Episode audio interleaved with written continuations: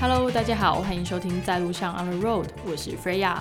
这集的主题呢是近况更新，会跟大家聊聊我最近在做些什么。那在我们开始分享之前呢，先祝大家情人节快乐！今天是西洋情人节，那不管有情人没有情人呢，这一天都把它过特别一点，让自己吃个大餐，然后跟呃身边的朋友一起庆祝。那有情人的话呢，当然也是趁这个机会好好的感谢另外一半，然后跟他度过一个很美好的一天。不管下雨还是放晴，我想现在全台湾大部分应该都是下雨，但是呢，也不要让下雨天打坏自己的兴致。这样子，那好好的庆祝，好好的度过充实美好的一天吧。其实呢，我昨天刚从宜兰的头城回来。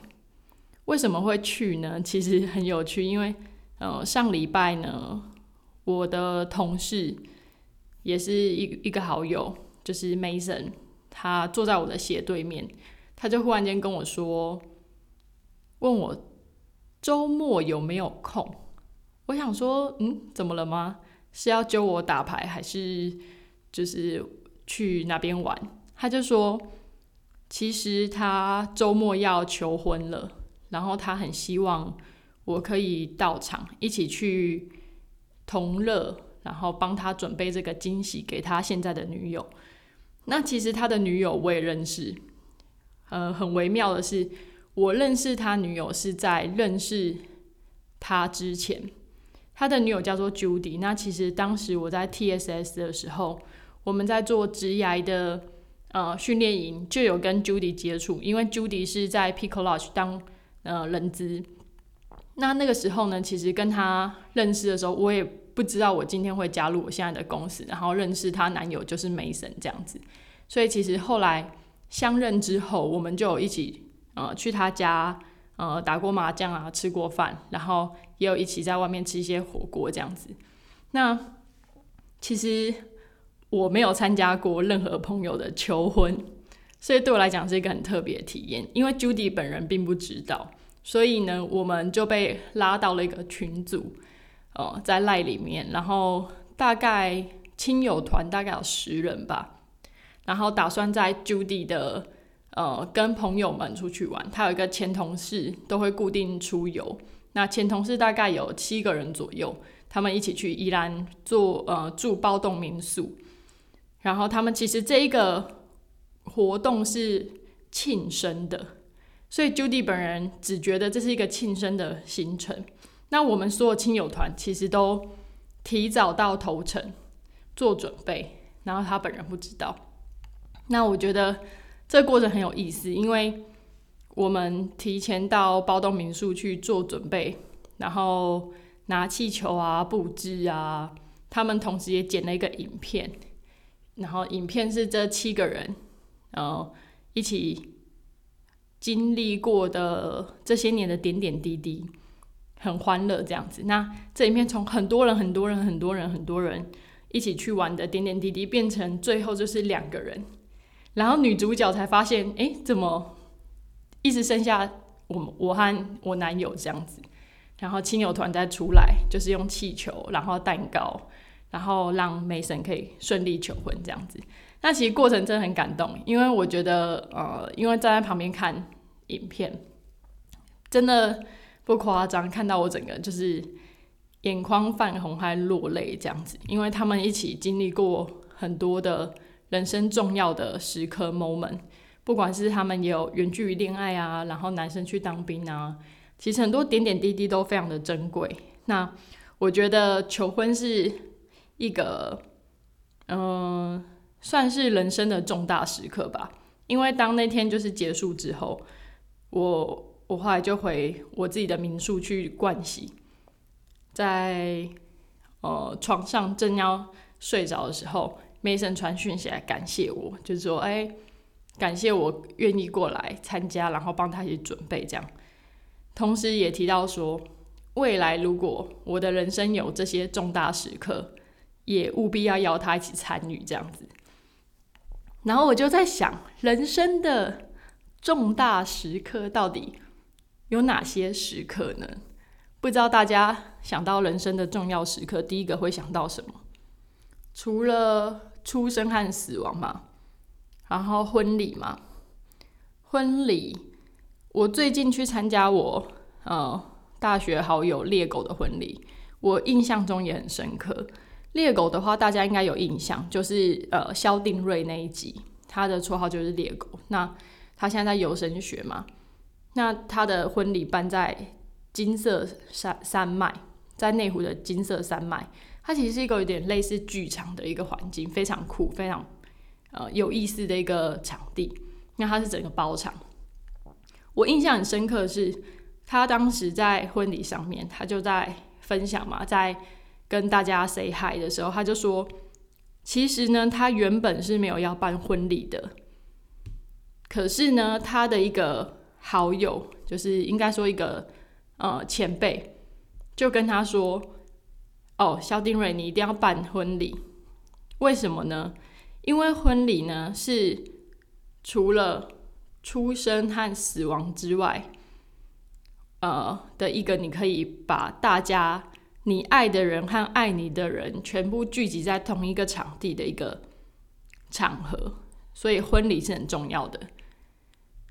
其实当下我听完，我其实觉得蛮有道理的，因为除了出生死亡之外，还有什么时候你可以把大家聚在一起，而且是一个欢乐的场合哦？所以我觉得很有意思。那人生的重大时刻，我可能要想一想。其实搞不好还有别的，只是我有时候想都会想到工作去，就觉得嗯，好，不要再讲工作。那最近 IG 上面还有一个很流行的，叫做“抛出五年前的自己”。五年前的自己。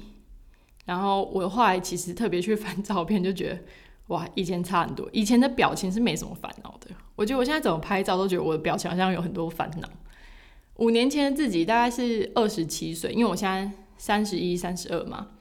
二十七岁，其实我在二十七岁以前一直很期待二十七岁。不知道大家有没有一个很期待年纪？为什么我期待二十七岁呢？因为我应该是蛮小的时候有去做算命，那紫微斗数吧还是什么的。算命的人就说：“哦，我二十七岁会遇到一个结婚的对象，这样子。我二十七岁遇到一个结婚对象，那错过了就很难哦，就很难再结婚喽。所以我当时也在想，我二十七岁到底会遇到什么人？然后他是一个适合结婚的对象。”其实我蛮期待，也蛮问号的。那二十七岁是我刚从中国大陆回到台湾吧，然后在新竹开了呃咖啡厅，当时遇到了呃真的遇到一个男生，就是我前未婚夫这样，所以我们确实也有到订婚的这个过程，只是后来我就反悔了，不顾算命师反对，没有啦。其实就是，呃，不适合，所以最近，所以最后还是选择分开。然后也是因为我就是同事最近求婚的这个过程，让我去想，哎，这些事情的关联性是什么？就是婚姻，然后人生的重大时刻，然后和我现在再去回顾五五年前二十七岁的自己。嗯，我在想，就是如果我回去五年前告诉我自己，啊，一些话的话，我我会说些什么话？因为那是一个我曾经很期待的一个年纪嘛。那我现在又过五年，回头过来看，那我想我会跟当时的我自己说，嗯，不管算命师说的是不是。真的还是怎么样？我觉得，嗯，过了这个人之后就很难再结婚。我以前都会把它解读，小时候的我会把它解读说，好像我就很难再遇到一个爱我的人，然后愿意跟我结婚和步入礼堂的人。可是以我现在再回去看，我会跟我那时候的自己说，不是的，是因为经历了这些感情和这个人之后，你对婚姻的想法和价值观已经不一样了。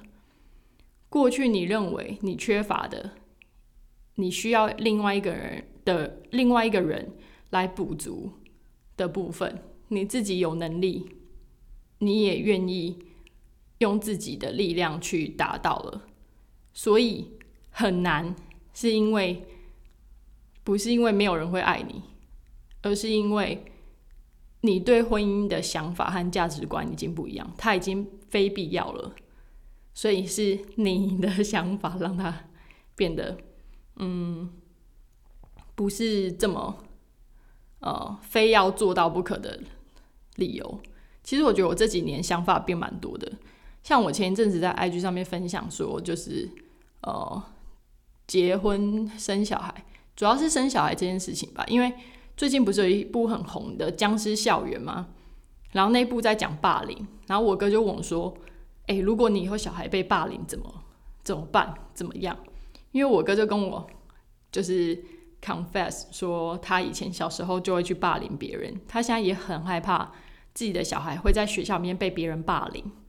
然后就跟他说，其实我觉得我好像不会生小孩，不过呃，如果华华和董董就是我侄子侄女被霸凌的话，我应该还是会蛮生气的。不过我觉得最有效的还是要教教他们去反击，怎么有力量、有智慧去反击吧。我没有遇到，所以我现在可能很难去太多的说明。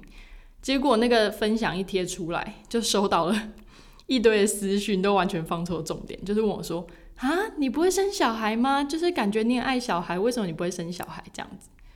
其实后来我就回大家，其实也不是说。我不想生小孩，或者说不要小孩，而是我觉得我真的觉得以前以前和现在的考量点已经不一样了。对我来讲，我现在会觉得就是 good to have。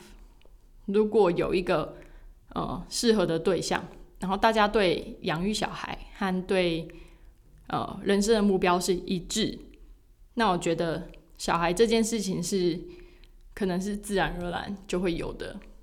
所以我觉得这样子的做法，我没有，我没有说我完全不要小孩，而是他也是跟婚姻一样，对我现在的我来说是一个非必要的状况。这样子跟大家分享，会不会讲太沉重？就前面一开始就讲一大堆，就是婚姻、人生价值观这样子。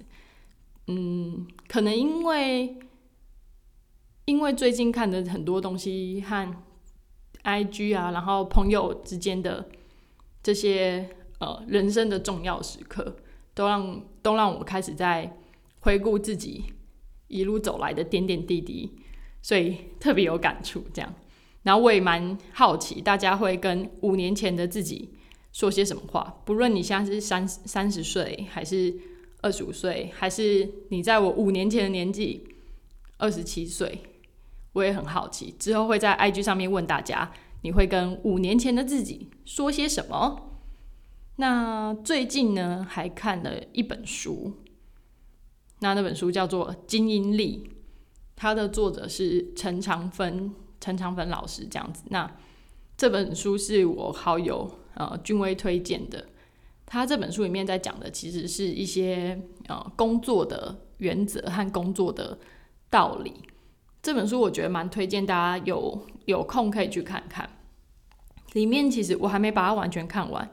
可是我对这本书里面有一个小故事，然后有一段算是他自己个人经验的分享，特别的有共鸣，然后也特别的觉得呃值得跟大家分享。因为呃陈陈长芬老师他是呃律师，他现在不是，但是他过去刚出社会的时候，他其实是进到。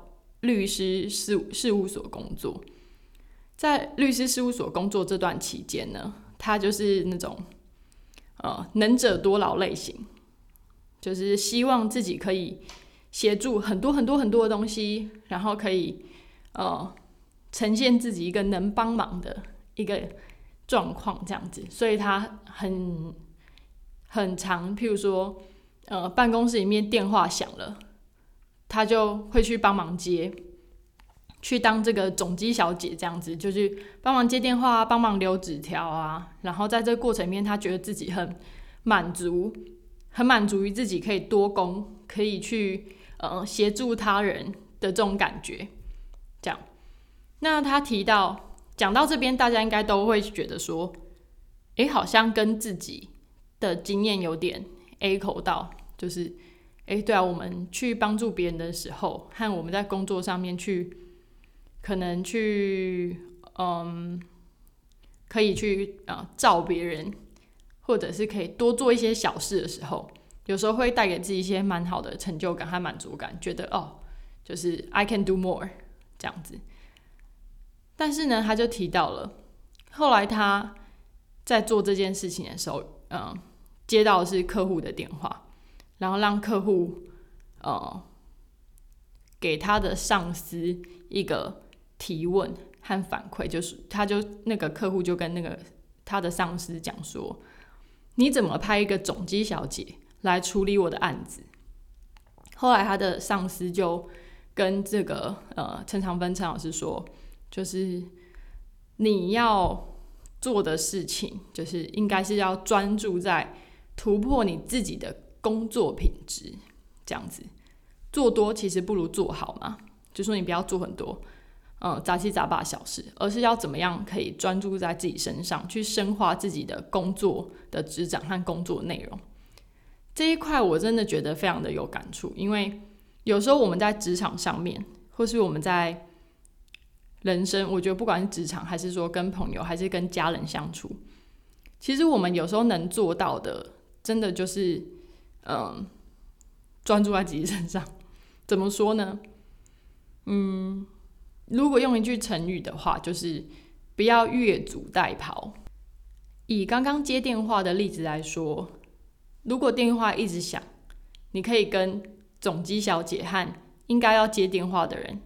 去提醒他说：“哦，电话需要他的接听，或者是你可以呃反映这个状况，说，诶，电话没有人接听。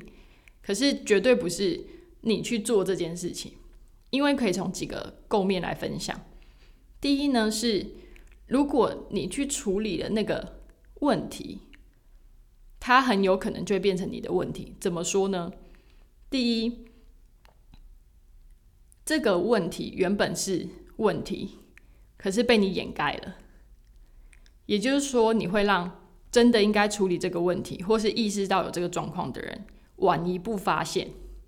这样子，譬如说电话真的响不停，呃，因为总机小姐忙不过来，他们其实应该要在呃聘雇一个总机人员去做这个工作上的分担。可是你一直跑去做这件事情，你就怎么样？你就越俎代庖。你让这个问题反而，嗯，被处被掩盖掉了。再来是人的时间有限嘛，你没有把自己的事情处理好，或者是你自己的事情，哦，已经处理好，你去做这个，他还是 share 掉你的时间。也就是说，未来你在你可能不去接这个电话好了，人家可能还会觉得，诶，为什么你没有去接这个电话？那你因为接这个电话而耽误到自己的工作的时候。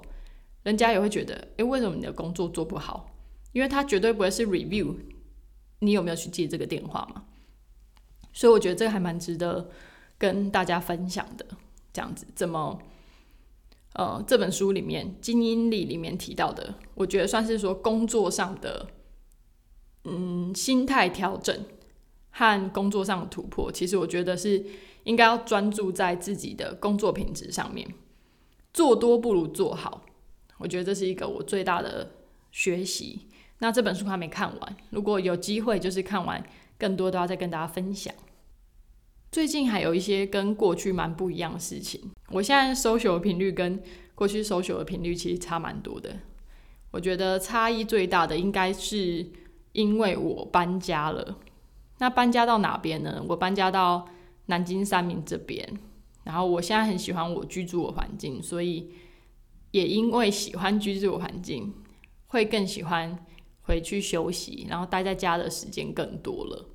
以前我觉得居住的品质没有很好，因为过去的这一年，我把大部分的重心都放在家庭上，就是我妈妈啊、我哥啊、我哥的家和他的小孩这样子。也是因为去年就是预售屋 ready，然后搬家处理了很多家里的事情，所以一直没有很呃在意就是台北这边的居住品质这样子。那最近因为就是前呃，应该说去年就换工作，连带的我在换呃房子的时候就在想，我到底想要一个什么样的地方，好好的休息。那在这个想法下，我就找到了我现在的房子，然后非常棒。除了木头地板，然后家里有三只猫之外，我觉得它非常的安静，然后是在住宅区里面，给我很。很大的空间吧，这是我很喜欢的地方。然后有猫，我觉得真的是一个很有趣。其实我大一的时候，我的室友就养猫，可是那时候我也很就是专心在玩社团那些，没有花很多时间在跟那只猫互动上面。另外也是我觉得有时候动物也是看缘分，有的动物就是很喜欢你，有的动物就是还好。那我觉得现在家里面遇到一只很喜欢我的猫。所以跟我互动很多，这是一个很有趣的过程。然后去年搬家，然后觉得自己好像搬成专家，因为真的搬过很多次家，从新竹就搬过呃两次家。那从搬到新竹之前，也是从基隆搬过去嘛。那基隆搬那一次我没有搬到，但新竹搬了两次家。然后搬到澳洲，搬到中国大陆，又搬回新竹，又搬到，嗯，新竹之外，又搬到台北，搬到台北又搬了，嗯，三次家。其实前前后后应该算是有十次的搬家吧。我觉得已经搬成了专家。我现在搬家，我可以一个人用一台 Uber 就搬完。应该算是蛮猛的，可是要大的啦，要 XL 那种 Uber，一个人就可以把它搬完。那我觉得搬家这件事情，来对我最大影响是：第一，我现在没有什么实体书，我的书都放在 Kindle 里面，就是完全电子化。再来是我觉得会解构自己的，呃，所有物，会把。可能所有大部分杂物的东西都分门别类，然后都放在那种收纳箱里面，然后排好。这是跟以前比较不一样的。还有衣物的收纳，我是那种春夏秋冬的衣服放一个衣柜可以放完的人。然后很每次换季我都会整理衣服，然后回收衣服，让自己的东西保持在一个精简的状态。不知道大家有没有去看一些书，类似像那种极简生活啊？其实我个人是蛮崇尚那样子的生活态度，就觉得还蛮推荐给大家。如果你也是预期自己可能在这十年或者是这五年会搬家，会尝试更多旅游的生活，那我还蛮建议大家可以试着去精简自己的的行囊，然后让东西尽量都是很呃。portable，然后很精简的，这是我觉得很棒的地方。昨天也因为搬这个家，我也觉得我遇到一些很有趣的室友。像我室友昨天呢，回家的时候他就带了一根高尔夫球杆。嗯，虽然他原本就有打在打高尔夫球，不过我看到那个杆子，我还是很好奇，我就问他说：“哎，你买了新的高尔夫球杆？”然后就问他说：“其实我们不太了解高尔夫。”在玩什么？可不可以跟我分享一下？然后他就跟我讲很多，我觉得很有意思的。他就跟我说，高尔夫球的打法是有好像有一到八根杆子，就是那个球打里面有最长的到最短的，最长的叫一号杆，就是开球的杆子，它是最长的。那你球杆越长就打越远，那最后的杆子就是。打的最近嘛，然后我就说，那高尔夫球到底在打什么呢？因为我的印象中，就球打出去要打到果岭上面，那这个过程到底在玩什么？他就跟我说，其实高尔夫球练的东西叫做稳定度，就是你每一号杆子你打出去的距离，就是最好是一样的，越精准越稳定越好。为什么呢？因为高尔夫球比的是杆数嘛，你用最少的杆数去打，把球打进果岭里面。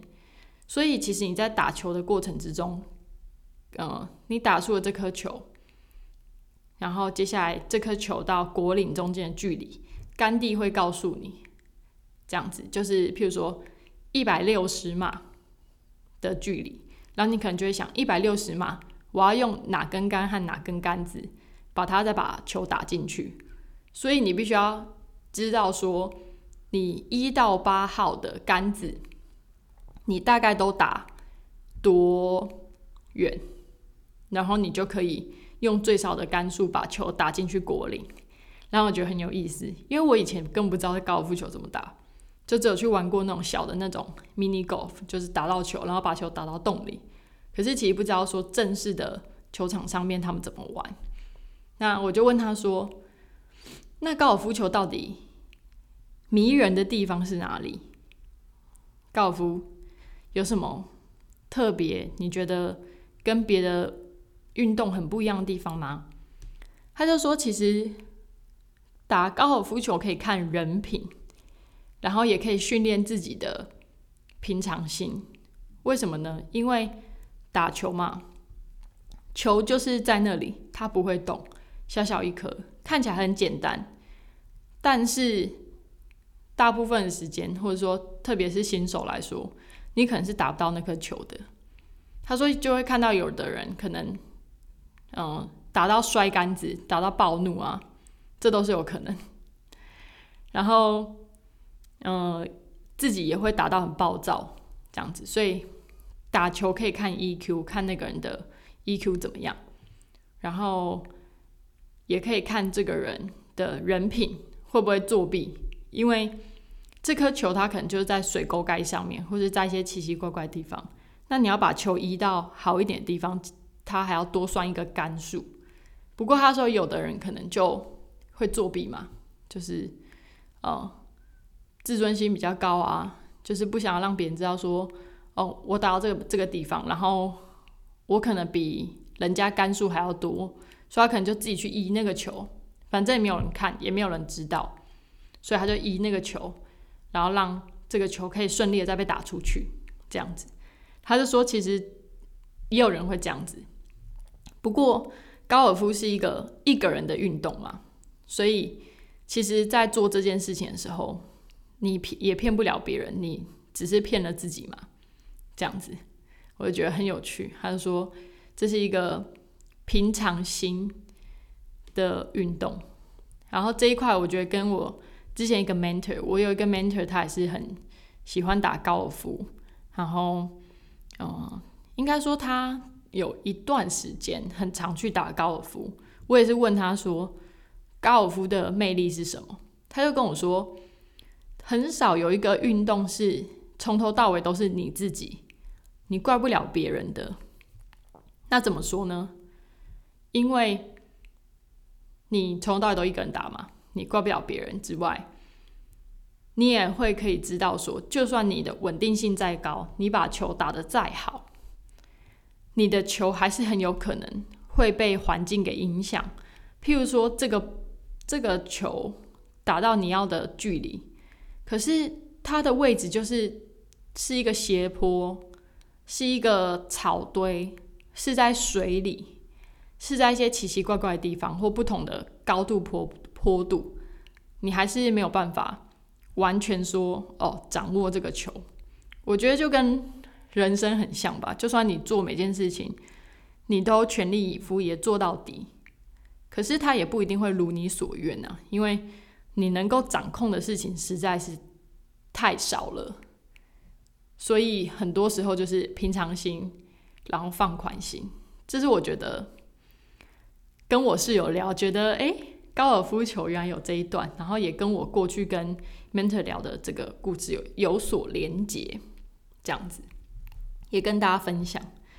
那其实这一集莫名的录的蛮长的。我原本以为我应该十五分钟就可以聊完我的近况更新，原本还想跟大家分享更多我这半年追的剧，哪些剧好看和推荐的剧，我就留到下一次再跟大家分享。如果你喜欢像这样子的近况更新，你也可以就是用收听率和留言来支持我，这样我下一集就可以有更好的准备来分享我。呃，一些看书啊，或是看剧，或者是我发生在我生活上的事情。节目的最后呢，就是想请大家，就是除了订阅 Podcast 之外呢，也可以追踪我的 IG Podcast 点 OTR。希望就是可以在节目之外跟大家有一些互动。我的收听平台呢，有一个很有趣的地方，是它每一集呢都可以留言，我也会把留言的连接呢分享到这集的 show note 上面，那大家可以透过留言的方式跟我互动，跟我说说话。谢谢大家，我们下次再会喽，拜拜。